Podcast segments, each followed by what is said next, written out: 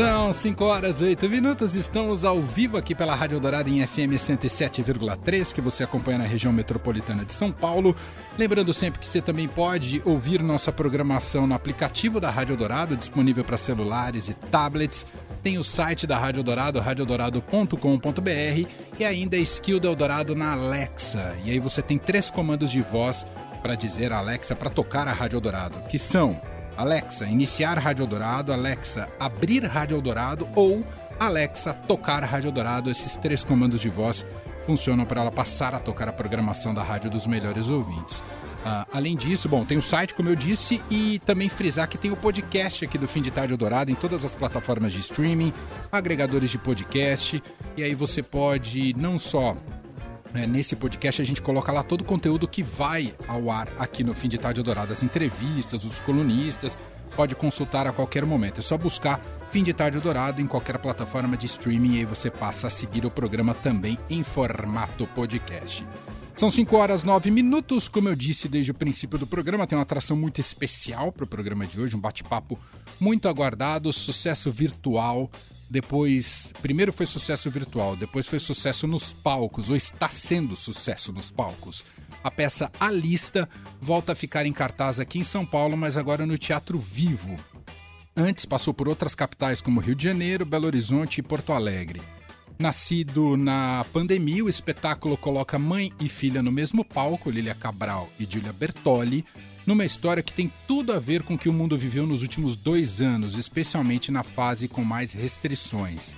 Lily interpreta uma sexagenária de nome Laurita, que conta com a ajuda de uma jovem vizinha de nome Amanda, vivida por Julia, para fazer suas compras de supermercado. O que poderia ser meramente fortuito se transforma num relacionamento mais profundo e divertido também.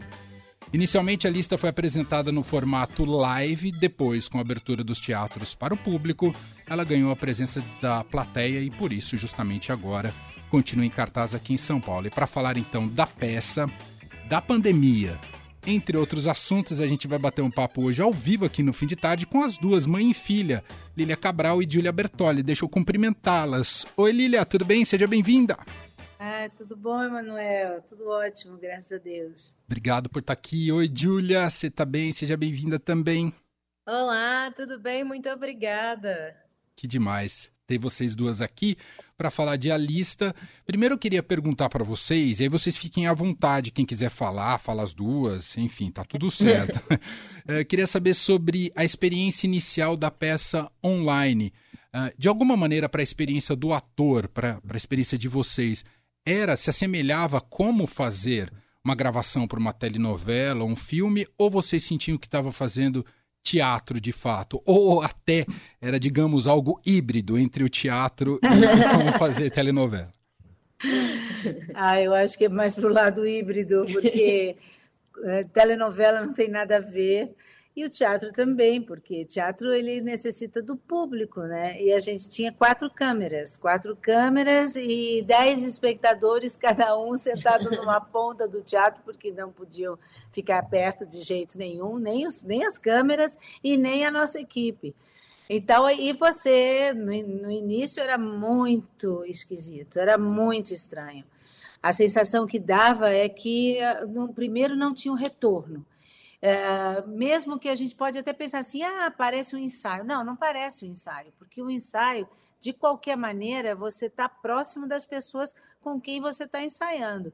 Quando você está no palco só com as câmeras, a sensação que dá é quase nada.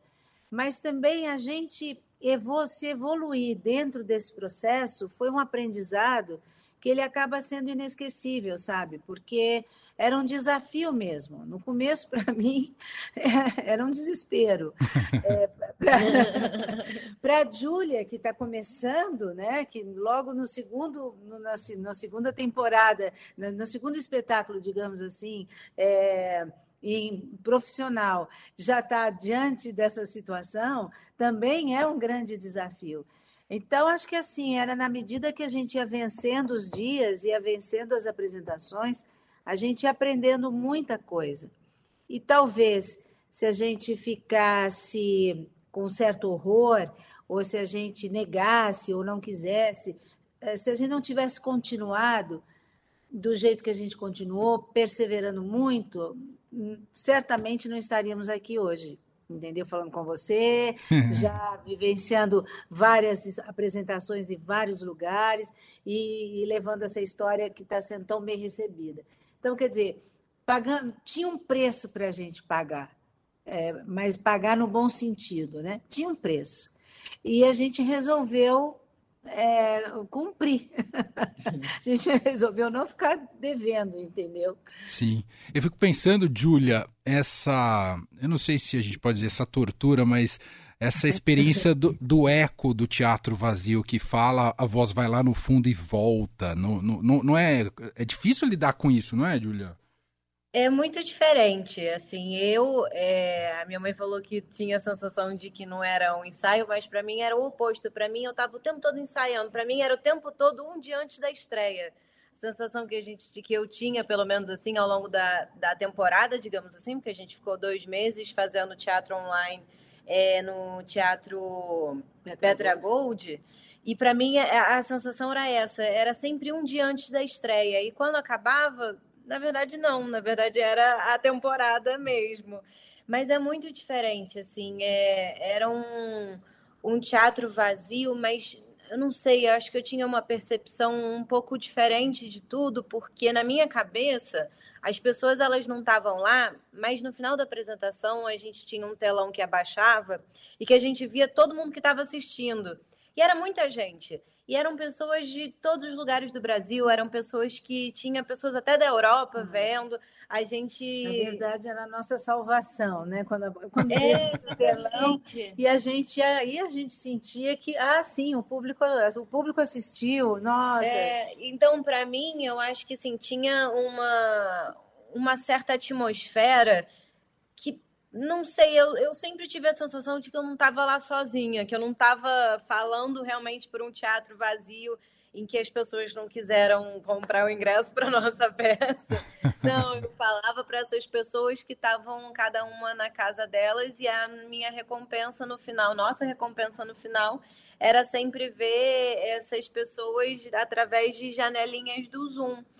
É, então, é, é, diferente, assim, é esquisito, de certa forma, porque, de fato, eu acho que o teatro, acho, não tenho certeza, o teatro ele se faz com o público. O teatro ele não existe sem o público e o público pode ser uma pessoa na plateia, como pode ser mil pessoas assistindo uma peça. É, então, era uma forma diferente de se fazer o teatro, mas era a forma que a gente tinha na época e, e ela foi uma salvação para a gente, então, que, tá, que vive de arte, que, que a arte não é apenas uma profissão, mas ela também é uma maneira de viver, é o que a gente consome em termos de entretenimento, é o que a gente quer para nossa vida, é o que a gente sempre tenta é, experimentar cada vez mais e consumir cada vez mais para se fortalecer por dentro. Então, é, foi a maneira que a gente encontrou, digamos assim, de de conseguirmos trabalhar no meio de uma pandemia, de algo que a gente nunca viveu na vida e não estava nem entendendo direito como, como lidar com aquela situação. E, e a experiência inversa do primeiro dia com plateia, é, como é que foi é, encarar e não querer ir às lágrimas? Eu, eu pergunto isso para vocês, eu me recordo aqui na rádio o dia que tem um segundo apresentador, que curiosamente ele não está aqui hoje porque está de férias. Mas o Sim. primeiro dia que a gente voltou a fazer o programa juntos no estúdio, a gente foi às lágrimas aqui dentro. Sim. Do... Como é que foi para vocês quando abriu ali a, a, a plateia, né, as cortinas e viu toda aquela gente para assistir vocês? Nossa, foi incrível, até porque a nossa primeira apresentação presencial foi no Teatro Riachuelo, Sim. que tinha mil lugares. Então a gente saiu de uma plateia vazia para um teatro de mil lugares lotado. Uau! É, isso, isso é uma coisa que também a gente não esperava, porque para você ver como havia uma necessidade nossa, mas também havia uma necessidade do público, digamos assim porque a gente foi convidado para participar do, da festa de aniversário de cinco anos do Teatro Riachuelo. E o Teatro Riachuelo, para essa festa, eles começaram, já que estava tendo um pouco de, né, já estava começando a história da, as vacinas já estavam existindo, a maioria, pelo menos todos nós já tínhamos tomado duas doses. E, e aí eles resolveram abrir presencial. E a gente até achou que não iria ser presencial, presencial mil lugares, seria metade do teatro, mas não. E eles começaram a fazer esse evento e convidaram as pessoas, e as pessoas aceitaram, e, e o evento foi ele foi se enchendo, né? Dentro do teatro, é, jamais a gente achou que fosse lotar. É, isso é uma coisa lógica, a gente fica muito feliz, as pessoas tiveram interesse em ver, mas também, junto com isso, a necessidade das pessoas em irem ao teatro estava fazendo muita falta. É, isso a gente começou a ter consciência a partir do Teatro Riachuelo. E até hoje a gente sente, a gente acabou de fazer uma temporada bem pequenininha, esse final de semana nós fomos para o Teatro Municipal de Santos. Ah, que legal. E foi muito legal e como as pessoas estavam, e, e, não só o público, mas como as pessoas que, que trabalham no Teatro Municipal, a equipe do Teatro Municipal, como eles estavam carentes, como eles estavam felizes de estar lá novamente subindo o telão, descendo o telão, subindo cortina, baixando cortina. Isso, isso para eles é fundamental, para a gente é fundamental e para o público também. E o Riachuelo foi essa grande surpresa. Só que você sair do nada, digamos assim, e ir para um teatro onde tem mil lugares, é, é eu que, olha, já estreiei peças, nossa, eu nunca, eu rezava é, para me, me controlar, controlar a emoção mesmo, também e rezava para tudo, né? Rezava para tudo para não perder a concentração, porque era muita, era muita, Nossa, era muita gente, muita gente e muito emocionante, demais. Então essas coisas a gente, poxa, e eu ter participado disso, a gente ter vivido isso, né? A Júlia no momento dela de, de começo de carreira e eu estar tá dentro dessa história, nossa, foi muito, muito, muito impactante e fundamental, sabe? Uhum. Vocês estavam juntas naquele período de restrição máxima da pandemia ou estavam vivendo sim, em casa separadas? Tá, estavam juntas. Estávamos juntas, juntas. A gente mora em casa e uhum. a Júlia mora com a gente mas estava fazendo toda uma programação, né? Para cuidando da vidinha, já vai assim, bom, tá na hora de separar, só que na hora de separar, pronto, já começa essa... É, aí veio o lockdown mesmo. Aí a gente juntou, mais aí ainda. Teve, aí não teve jeito. e eu, é, eu soube que vocês gravaram um curta dessa, dessa peça. Eu fui até procurar para assistir, mas eu vi que acho que ainda não está disponível, né? Não está disponível, porque como a gente está fazendo a peça, ele está disponível, assim, a gente uh, colocou ele em vários festivais e fomos selecionados de 20 festivais, eu acho que nós somos selecionados para 12. E em dois deles, em três deles, nós ganhamos prêmios com o curta. Mas como a gente está fazendo a peça, a gente acha de bom tom não. De bom tom é bom, né? Já lembrei, lembrei da Ilana. é, é, a gente acha melhor não colocar ainda, porque a gente tá, conta a mesma história, né? Mas é uma história só que é só a história menor. Ela só tem um ato, mas não tem a história toda. Mas mesmo assim a gente achou melhor não, por enquanto. Mas o que está agora que vai entrar é o curta da Júlia, que ela fez também na época da pandemia. Sim. Eu recentemente eu dirigi, eu escrevi e dirigi um curta chamado Só Mais Uma Frase, e ele está nesse mesmo processo de seleção, entrando em festivais. Uhum. É, a gente recentemente ganhou um prêmio no Rota Festival de melhor júri popular. E a gente vai. Ele, ele estará em breve disponível no Telecine. Ah, então ele vai, esse vocês vão conseguir ver com mais rapidez.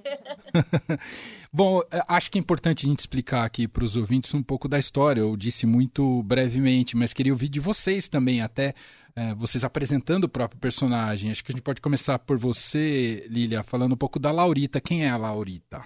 É, pois é, você não, não falou breve, não. Você falou muito bem, eu acho. acho que você falou melhor do que a gente falaria. É, a gente tinha até que ter copiado o é, discurso você falou muito bem mesmo. A Laurita é essa sexagenária que é, ela é professora do Estado, aposentada, e com a, com a pandemia ela realmente ela decide definitivamente não sair de casa para nada. É, com isso, é, ela é extremamente solitária, tem uma história de vida assim que a gente vai descobrindo no decorrer da peça. Ela não tem família, ela tem uma filha que mora perto dela, mas elas não convivem. E, e, também não tem marido, e a, o, o, fato dela não ter marido também deixa ela bem amargurada, porque ela não simpatiza com o marido, seja ele vivo, seja ele morto. É, e com isso, é, e com isso, ela, quando a, a, Amanda, que é uma menina de vinte e poucos anos, que é cantora de ópera, também está começando na profissão, uma é aposentada e a outra está começando. É, elas se encontram essa, essa solidão, tanto de um personagem quanto de outro personagem, eles vão é, se alinhando nas, na, nas histórias, é como se tivesse uma linha de trem. Chega uma hora que a linha do trem ela faz uma bifurcação, né? Cada uma vai para um tempo. Mas lá na frente, eles se unem novamente. É essa história da, da, da, da, lista. Esses dois personagens que, a partir de um momento, eles se encontram, mas eles se separam, e de um tempo depois lúdico, eles voltam a se encontrar de uma outra maneira. Essa outra maneira faz com que as pessoas eh, se identifiquem muito, reflitam muito sobre as coisas, e não de uma forma pesada, não de uma forma assim dura para a vida, porque a, a, nossas experiências, quem assiste a peça, pode ter certeza que ali não tem nenhum movimento em que a gente não acredita. Então, a leveza e o humor e a emoção estão muito próximos do que eu, do que a Júlia, do que o Gustavo, o autor, Gustavo Pinheiro, do que o, o Piva, Guilherme Piva, o diretor, estão muito próximos dos nossos sentimentos. Então, por isso que quem entra para assistir, que abre a cortina, vê uma mesa, duas cadeirinhas, fala assim: nossa, o que será que eu vou assistir?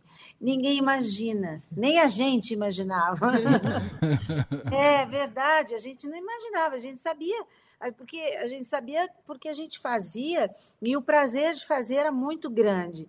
Mas as pessoas assistindo, quem começou a assistir ou assistir os ensaios e depois, aí as coisas começaram a tomar uma forma que nem a gente acreditava. Então, quem assiste, e a gente já teve bastante público, essa temporada que nós fizemos no Renascença foi lotada a temporada toda, e aonde a gente está indo, está lotando da mesma forma.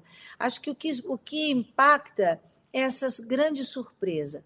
O público ele não espera.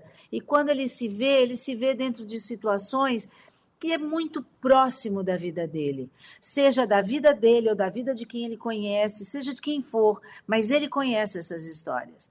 Então essas duas personagens, a Dona Laurita, ela vai ela vai passeando entre a, a, alegria, o lado patético, a ironia, a tristeza, o movimento feminino dentro, assim, a, a mulher que existe ainda dentro dela e que ela é capaz de fazer renascer então, quando as pessoas saem, elas saem muito na esperança de. Não interessa se vai acontecer ou se não vai, mas só aqueles momentos de reflexão já bastam para você se animar a, a, a, querer sonhar, entendeu?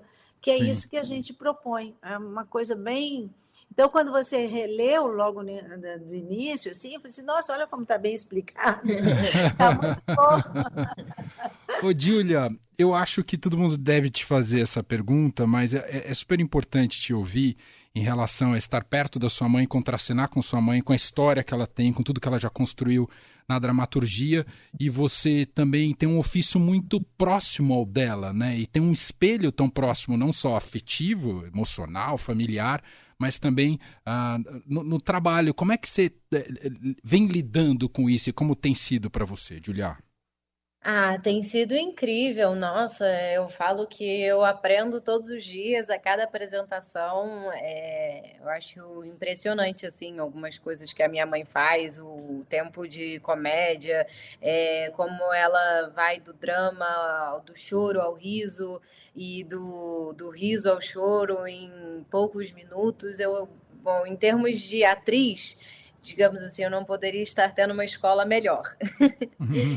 Em termos de filha, para mim é, é, um privilégio poder ver ela fazendo o que ela ama com tanto gosto, poder participar desse, desse momento especial para a gente, né? A gente sempre sonhou em trabalhar juntas e a gente não imaginava que seria tão, tão cedo, talvez um futuro distante, mas a pandemia veio para mostrar que tempo é algo muito relativo, né? E que a gente sempre tem que fazer as coisas que a gente quer fazer agora, quando der, o mais próximo possível. Senão a gente fica sempre adiando para depois, depois, e enfim, muitas vezes esse depois é, não chega, né? E graças a Deus a gente teve a oportunidade de trabalhar juntas cedo e desde então a gente não parou de trabalhar juntas. a gente fez a peça, a gente fez o curta, ela participou do meu curta também, fez uma participação especial, nós fizemos um filme juntas. É, então agora eu acho que a gente trabalha muito bem juntas, a gente gosta de trabalhar e vem dado certo essa parceria. que ótimo. dentro da pandemia, muito... assim, você tem, você não dá, não tem muita não é, não é, não é que você não tem o que escolher.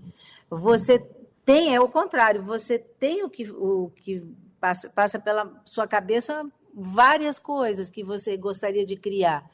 E aí, dividindo, você está sempre com pessoas que você são próximas suas e que você gosta de trabalhar. E com essa e nessa na sua cabeça você vai se aproximando. Quando você vê, a gente já fez um filme no São Luís do Maranhão que vai ser lançado esse ano, chama Tire Cinco Cartas, a Júlia também participou é, do processo de roteiro, é, e junto com isso, assim, todo mundo dando pitaco, todo mundo ajudando, e, e, e quando se vê, é, a pandemia ela veio para explicar um monte de coisas que a gente jamais deveria ter feito na nossa vida, né? E ao mesmo tempo a gente sempre pensa assim, ah, ela vai a gente tem, tem que se tornar uma pessoa melhor. Tem, tem que se tornar uma pessoa. E vamos nos tornar uma pessoa melhor. Muito bom. Ô, Júlia, você se lembra quando caiu a sua ficha de que sua mãe era das artes e muitas vezes talvez ela não tivesse em casa porque tinha muitos compromissos de gravação, esse tipo de coisa. Eu não estou querendo acessar nada terapêutico aqui. Mas quando é que caiu essa, essa ficha para você, Julia? Olha, eu acho que assim, quando caiu a ficha de que ela era atriz, é. eu acho que eu diria quando eu comecei a. Na, na época da escola, quando eu era mais nova, assim, é, que os meus amigos falavam, ah, ver sua mãe na TV. Vou ver. Porque para mim era tão normal. e aí aquilo não, não, não significava lá grandes coisas, né? Mas para eles era um acontecimento.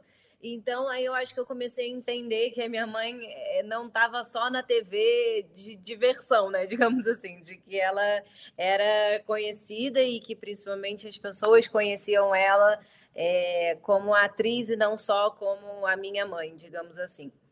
É, e, e, de resto, assim, eu, eu, sinceramente eu sempre tive uma relação muito boa assim com com a profissão, com ela enquanto é, profissional.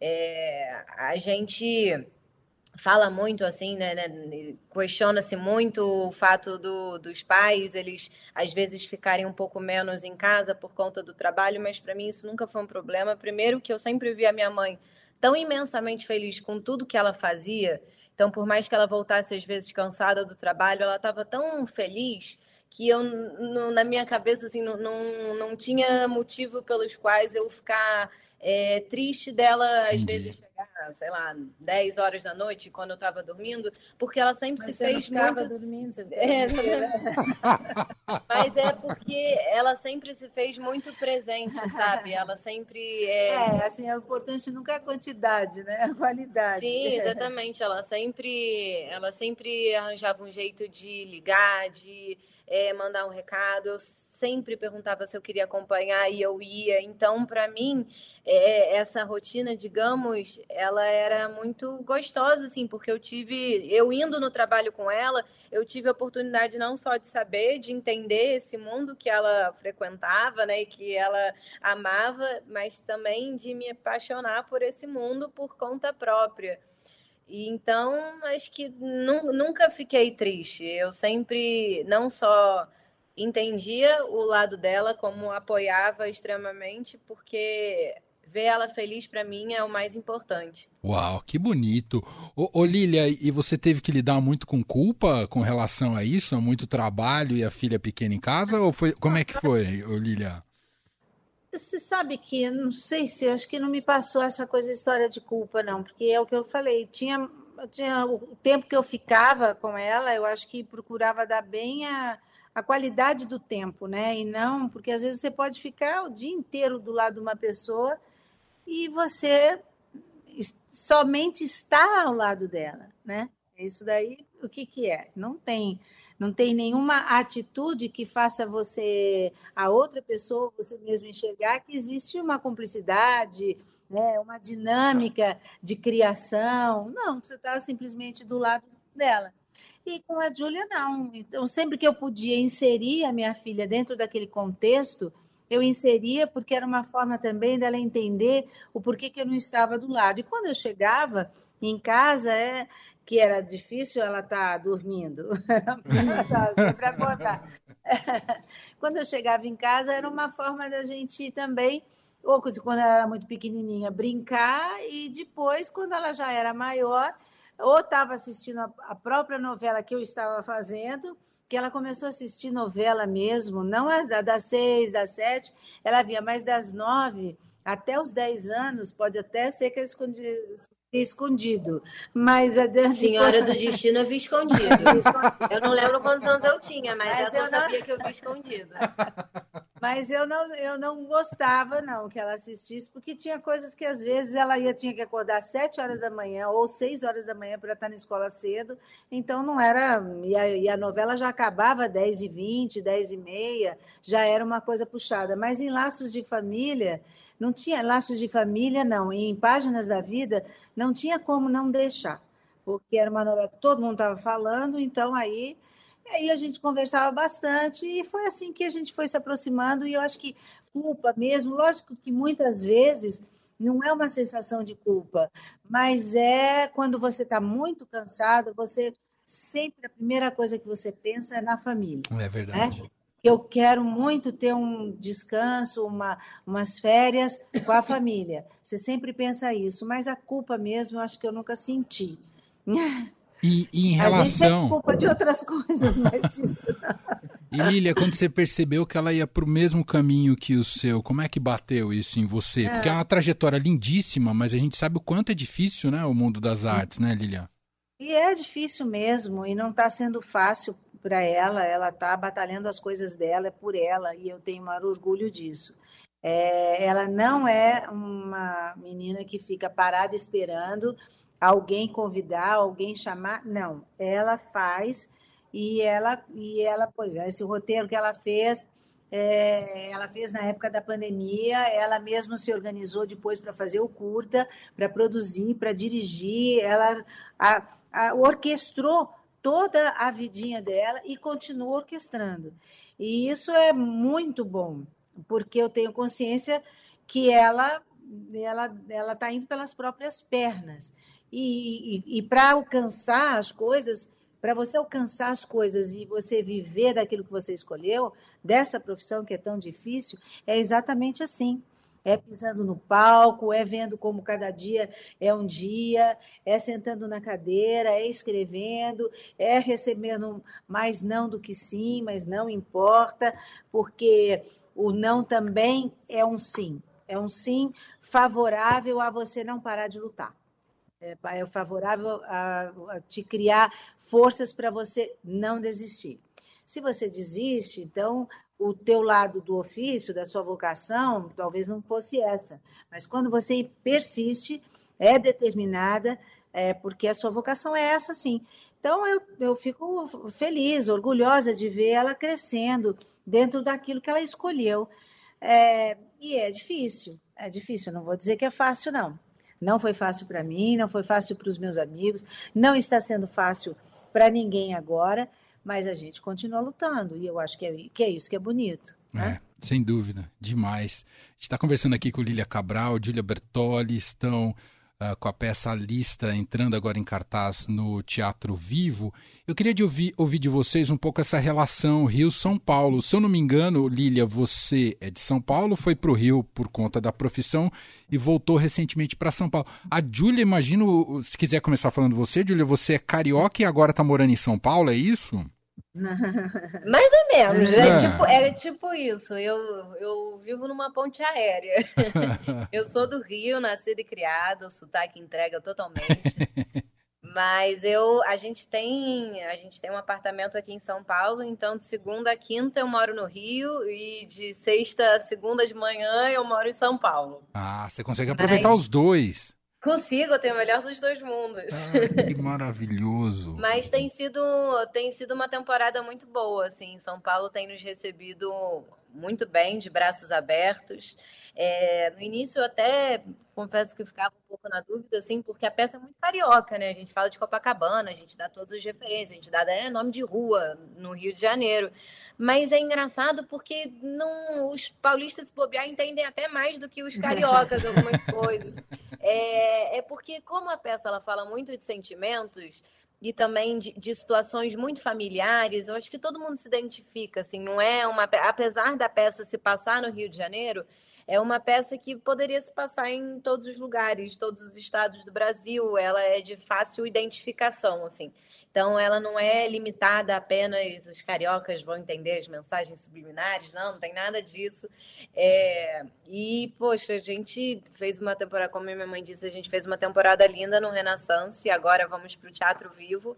Estou muito, muito ansiosa para conhecer, eu ainda não, não pisei, não tive a oportunidade de pisar no palco, só vi na plateia. E eu tenho esperanças e torço bastante para que também seja uma temporada tão linda ou até mais bonita do que do que a anterior. Que legal. E Lili, você com São Paulo, você está mais aqui agora, não, Lilian? Não, eu sou eu sou paulista, eu fui para o Rio, eu fui para o Rio de Janeiro com a peça Feliz Ano Velho, eu tinha 26 anos quando eu fui. Eu lembro que eu fiz 27 ou eu fiz 26, agora não me lembro. Não, eu fiz 27. Eu fiz 27 no Rio. É. Eu estreiei a peça é, com 24 anos, aí eu fiz um ano de peça aqui, exatamente, e fui para o Rio, fiz 27 anos no Rio de Janeiro.